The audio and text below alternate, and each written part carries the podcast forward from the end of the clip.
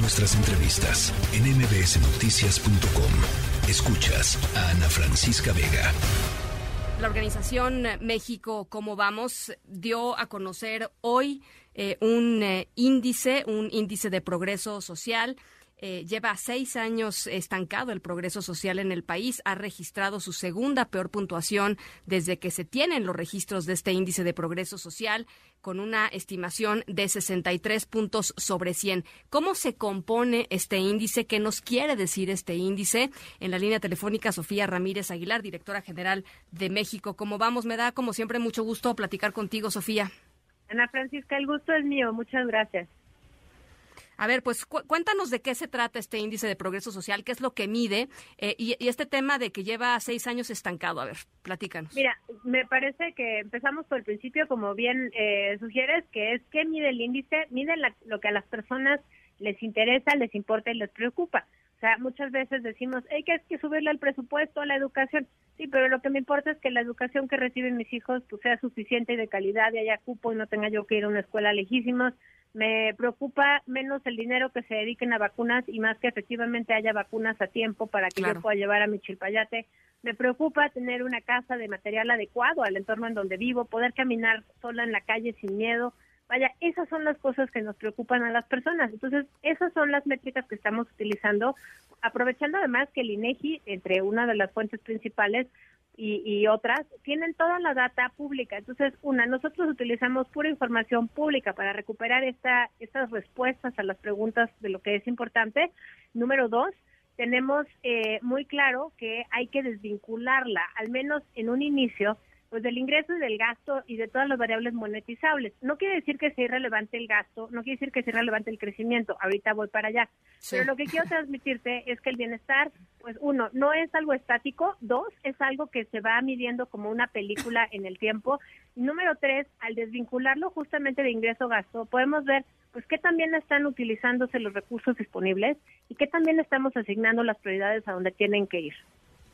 Ahora, eh, este tema del estancamiento, pues te habla de que frente a la evidencia de que hay algo que no está, digamos, cuajando, eh, los distintos gobiernos, porque aquí sí estamos hablando de los distintos gobiernos, pues no han sabido tomar las decisiones adecuadas, eh, Sofía. No, sin, sin duda. A ver, creo que hay dos puntos muy importantes que estás tocando aquí. El primero es el estancamiento entre 2015 y 2018. No es que no haya pasado nada en el periodo. Fíjate que entre 2015 y 2018 vimos un incremento de 1.9 puntos en el índice de progreso social, que se mide de 0 a 100. México tiene un promedio de 63 eh, en el 2021, que es, digamos, la cifra más actualizada, 63 puntos sobre 100.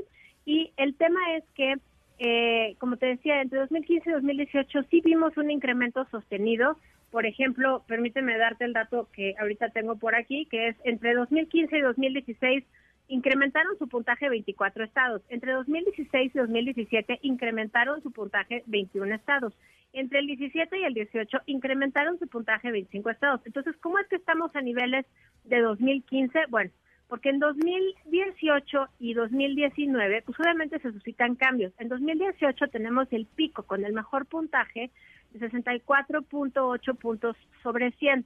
De ahí, en 2019, vemos un retroceso en 16 entidades federativas y en 0.3 puntos porcentuales. Digamos, pareciera que en el agregado la reducción no es mucha, pero prácticamente la mitad de los estados pierden. En 2020 ya son 24 estados los que retroceden y en 2021 retroceden otros 24 con un saldo de que entre 2018 y 2015 prácticamente lo que se ganó en el periodo 2015-2000, perdón, prácticamente lo que se ganó entre 2015 y 2018 es lo que se pierde entre 2018 y 2021. Entonces, nuestro estancamiento responde a que veníamos incrementando el progreso social, el bienestar de las personas, el bien vivir. En 2018 hay cambios. Uno, es el pico del tamaño de nuestra economía. Dos, es un cambio de gobierno pero sobre todo más que el cambio de gobierno en sí mismo, importa, por ejemplo, cambios en las prácticas de la asignación de los recursos públicos, en concreto los programas sociales. Tú recordarás que entre los grandes escándalos de esta administración, al principio de esta misma, sí, ciertamente fue el cancelar el aeropuerto, pero también estaba el que se había, digamos, eh, desterrado todos los 30 años de hacer reglas de operación en programas sociales, en hacer padrones con una lógica de medición de quién los necesita más y por qué, y se empezaron a rehacer los padrones con estas eh, personas que eran los siervos de la nación y luego se les dijo los servidores de la nación, pero al desestimar todas estas décadas de inspiración y de sobre todo experiencia en la medición de la pobreza y de las desventajas y las vulnerabilidades, pues lo que hicimos fue asignar malos programas sociales. De ahí que de 2018 a 2019, a pesar de que la contracción económica en 2019 fue muy chiquitita, menos de 0.2 eh, puntos porcentuales, lo cierto es que el deterioro tiene que ver con qué hicimos diferente entre 18 y 19 para que los programas sociales, aunque aumentara el gasto en términos reales, pues no nos llevara a un mejor puerto. Por supuesto que en 2020 no te tengo que ni platicar no, bueno. con la contracción económica el cierre de la economía, el fin de las clases, la saturación del sistema de salud, pues es muy evidente porque cae.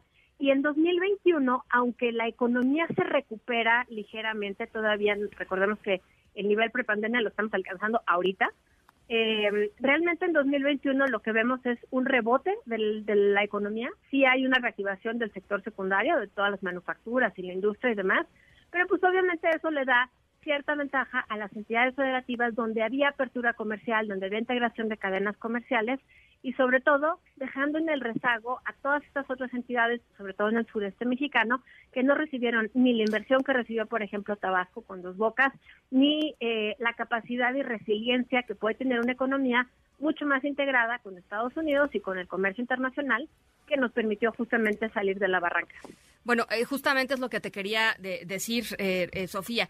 la afectación particular de este estancamiento, y es súper paradójico porque en, discurso, digamos, en narrativa, la, la, visión del presidente López Obrador está concentrada en el desarrollo del sureste mexicano, es básicamente Oaxaca, Guerrero y Chiapas, lo cual es tremendamente triste. No, sin duda. Y si tuvieras, eh, es algo sorprendente y es algo triste, pero el caso de Oaxaca había estado siempre en penúltimo lugar. En esta última eh, medición de 2021 pasa a un último lugar todavía deteriorándose mucho por la falta de infraestructura hospitalaria, incluso en 2021, que digamos, a pesar de que la, tercera ola cayó, digamos, en el invierno del 2021, pues eh, Oaxaca sigue deteriorándose, entre otras cosas, justamente por la alta tasa de mortalidad y eh, la poca infraestructura de atención a la salud, sin duda sumado pues a otros factores que tienen que ver pues eh, con la mala calidad de la educación, con otros servicios como puede ser la calidad de la vivienda, acceso a agua, drenaje y demás. Tú sabes que nuestro modelo de desarrollo, pues muchos de los de los servicios se proveen, digamos, por el Estado, seguridad pública tendría que ser el primero, pero también pues drenaje, agua, eh, la atención a salud más básica, pero lo cierto es que hay muchos de los servicios que se subsanan la baja calidad o la baja cobertura de estos servicios con gasto de bolsillo. Y permíteme que te recuerde aquí pues un dato que habíamos platicado, que el 10% más pobre de la población durante el primer año de pandemia gastó el doble como porcentaje de su ingreso que el 10% más rico de la población en la atención a la salud. Es decir, de gasto de bolsillo como proporción del ingreso, los más pobres tuvieron que pagar el doble que los más ricos. Entonces, claramente hay un deterioro mucho más desigualador de lo que es posible ver a primera luz, a primera vista. Y como bien dices, el, el discurso de entregar más dinero en transferencias directas en vez de hacer mejores escuelas, hacer un análisis a, profundidad, digamos, del tamaño del boquete educativo o incluso de tener esquemas que permitan que las personas tengan mejores empleos, eh, que las mujeres salgan a trabajar, que haya sistemas de cuidados, escuelas de tiempo completo. Bueno, eso es lo que está manteniéndonos en el rezago, sobre todo en aquellas entidades federativas donde el sector privado no está invirtiendo en el capital humano como sí lo está haciendo, digamos, en el norte o en el Bajío, porque ahí pues tenemos una ley federal del trabajo que les obliga a tener clínicas, por ejemplo, dentro de las eh, fábricas o las empresas de más de 300 empleados, donde vemos que el empleo formal, que son cuatro de cada diez empleos en México, y los otros seis de cada diez son informales, pero en los formales pues, hay obviamente una capacitación permanente. Vaya, hay, hay como muchos rubros donde claramente la receta no es única, no se puede aplicar la, receta del norte en el sur. Es más, entre los estados del sureste hay que revisar claramente qué está pasando en cada uno, pero justamente para eso sirve este índice y les invito a que nos visiten en arroba México como vamos en redes sociales y en la página de México como vamos punto MX, porque ahí van a poder descargar cada una de las fichas por estado y ver los grandes pendientes por rubro y pues eh, ahí atender, digamos, de manera mucho más puntual, porque pues a mí me gustaría, Ana Francisca, que tú, pero que también otros medios y sobre todo eh, gobiernos locales y empresariado revisaran la lista de pendientes por entidad federativa y dijera vamos a trabajar sobre pues estos pendientes en cada estado es que eso sería, eso sería lo ideal. Eh, un documento eh, valiosísimo. Te mando un abrazo, Sofía. Muchísimas gracias. Por supuesto, lo tuiteamos para que la gente lo pueda, lo pueda compartir y, sobre todo me gusta lo que dices, tomar acción, que es, eh, es algo que en lo que normalmente no hacemos. Nos, quedamos en la información, pero sí hay cosas que se pueden hacer. Las responsabilidades están, por supuesto, primariamente en el gobierno. Eso, eso que ni qué. Gobierno estatal, gobierno federal y gobiernos municipales. Pero, pues el resto del país tiene también cosas que, que hacer y que decir al respecto. Gracias, Sofía. Un fuerte abrazo, Ana Francisca. Hasta luego. Un abrazo de vuelta. NBS Noticias.